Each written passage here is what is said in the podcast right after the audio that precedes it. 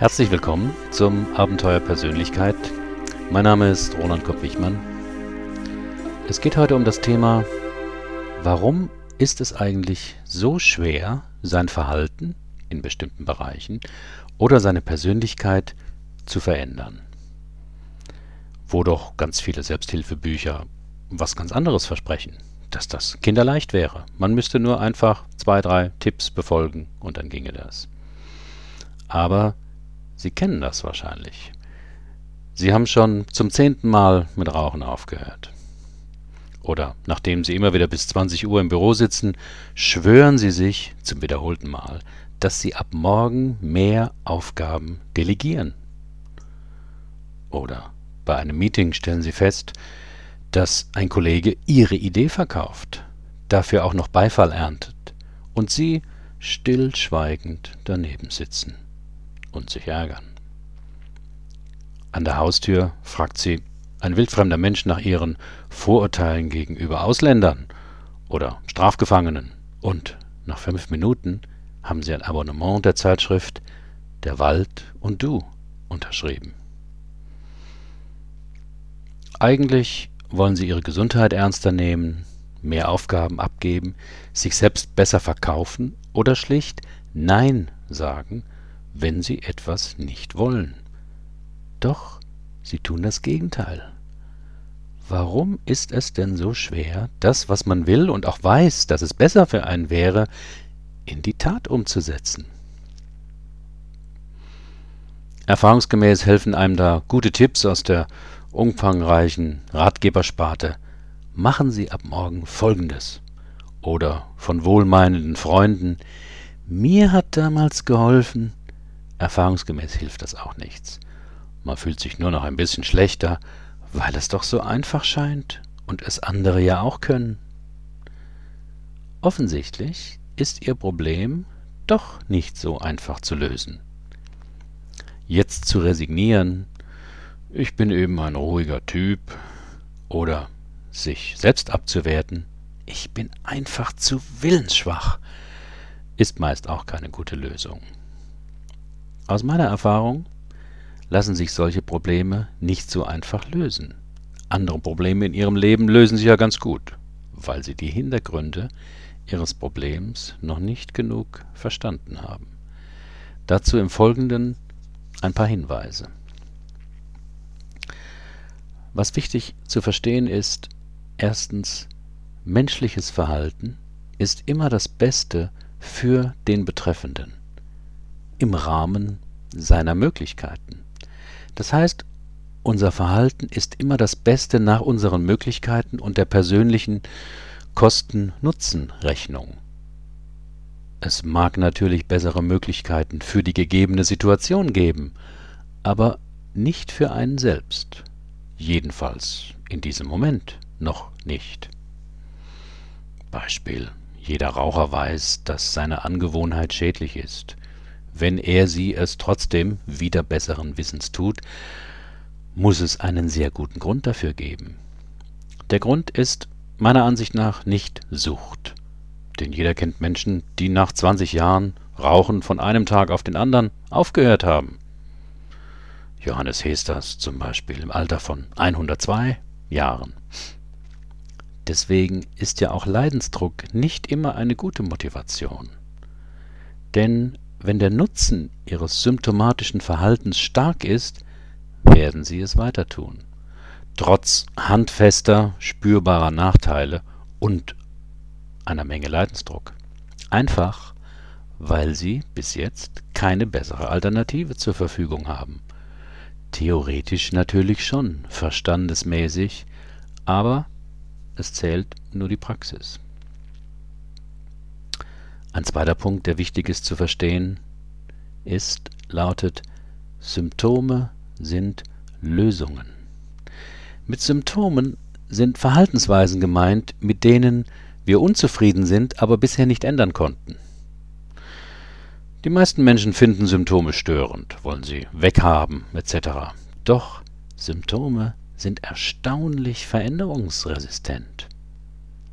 Das wird erst dann verständlich, wenn wir eben Symptome nicht als Störung, Krankheit oder lästiges Hindernis zu einem besseren Leben verstehen, sondern als eine beste Lösung. Genau genommen die beste Lösung im Rahmen unserer Lösungsmöglichkeiten. Jetzt beste Lösung, wofür denn?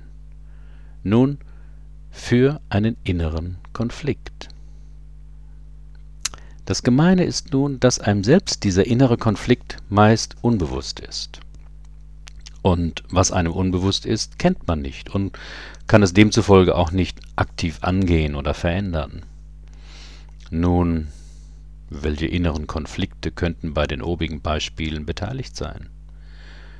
Dazu eine, einige mögliche Hintergründe. Was beim Einzelnen dahinter steckt, muss man natürlich individuell herausfinden. Rauchen zum Beispiel ist aus meiner Sicht eine gesellschaftlich akzeptierte Art, unangenehme Gefühle, wie zum Beispiel Ärger, Langeweile, Schüchternheit etc., die für einen zu einem Konflikt führen könnten, schnell zu regulieren. Wer zum Beispiel nicht delegiert, kann sich für unentbehrlich halten, ohne es vielleicht zu sein. Er muss sich auch nicht anderen anvertrauen, da er ja alles selbst macht und meist auch glaubt, dass das der schnellste und beste Weg ist. Wer sich zum Beispiel im Kontakt mit anderen meist zurückhält, kann schon mal weniger kritisiert werden und sich zumindest damit trösten, dass er nicht so egoistisch ist wie jene, die sich immer in den Vordergrund drängen müssen. Wer Ja sagt, obwohl er ein Nein in sich fühlt, löst damit meist den inneren Konflikt, dass er immer als netter, guter, hilfsbereiter Mensch gelten kann und so auch gesehen werden möchte. Sie merken wahrscheinlich an diesen Ausführungen, dass Verhaltensweisen, die sich ihren ernsthaften Veränderungsversuchen widersetzen, meist einen ganz anderen Hintergrund haben als den, den Sie vielleicht bisher vermutet haben. Ein dritter wichtiger Punkt, wenn man über persönliche Veränderung nachdenkt, ist die Tatsache, dass unser Verhalten neurologisch gebahnt ist. Alle Gewohnheiten, seien es jetzt Gedanken, Bewegungen, Gefühle oder Verhaltensweisen, sind neurologisch gebahnt. Das heißt, vereinfacht gesprochen, durch Nervenleitungen zwischen Synapsen verbunden und in sogenannten mentalen Landkarten abgebildet. Bei diesen Nervenleitungen gibt es jetzt schmale Straßen, Bundesstraßen und sechsspurige Autobahnen. Ihr innerer Autopilot sorgt dafür, dass Sie bestimmte Situationen automatisch bewältigen, ohne nachzudenken. Gewohnheiten wie zum Beispiel lesen können oder Autofahren erledigen Sie automatisch, ohne darüber nachzudenken. Der Autopilot hilft, die Komplexität zu verringern. Ihre symptomatischen Verhaltensweisen, also jene Verhaltensweisen, mit denen Sie nicht ganz glücklich sind, die Sie gern verändern möchten, sind in ähnlicher Weise auf solchen inneren Autobahnen gespurt. Ein Beispiel. Sie merken, dass Ihnen die Arbeit über den Kopf wächst. Sie müssten jetzt einiges delegieren, aber automatisch denken Sie, bis ich das jetzt lange erklärt habe, mache ich es doch gleich selber. Und schon ist der innere Konflikt, der vorhin kurz angedeutet wurde, gelöst auf die gewohnte Weise eben. Solche Verhaltensmuster bei Ihnen wie bei mir sind ungeheuer stark und rationaler Einsicht fast nie zugänglich. Der innere Konflikt und die bewährte symptomatische Lösung sind viel stärker als Ihr Verstand oder Ihre Vernunft. Deshalb tun Sie etwas, von dem Sie hinterher oft denken, warum habe ich nicht? Und machen es das nächste Mal genauso. Tja, was folgt jetzt aus all dem, wenn man etwas verändern will? Es braucht vor allem vier Dinge. Erstens, es ist wichtig, Veränderungsmotivation aufzubauen. Diese Veränderungsmotivation kann aus dem eigenen Leidensdruck kommen, den man bei sich selbst erlebt oder wenn man sieht, wie andere Menschen, die einem wichtig sind, unter dem gezeigten Verhalten leiden. Das bisherige Verhalten ist zwar bislang die beste Alternative, aber es gibt bestimmt einige andere Möglichkeiten. Zum Beispiel Nein sagen, wenn ich zum wiederholten Mal zu jemand Ja gesagt habe, obwohl ich ein Nein innerlich fühlte, muss ich irgendwann an eine Grenze stoßen oder eine, eine Grenze setzen, die heißt, so kann es nicht weitergehen. Das muss oder das will ich ändern. Dieser Entschluss ist ein erster ganz wichtiger Schritt zum Ziel der Veränderung.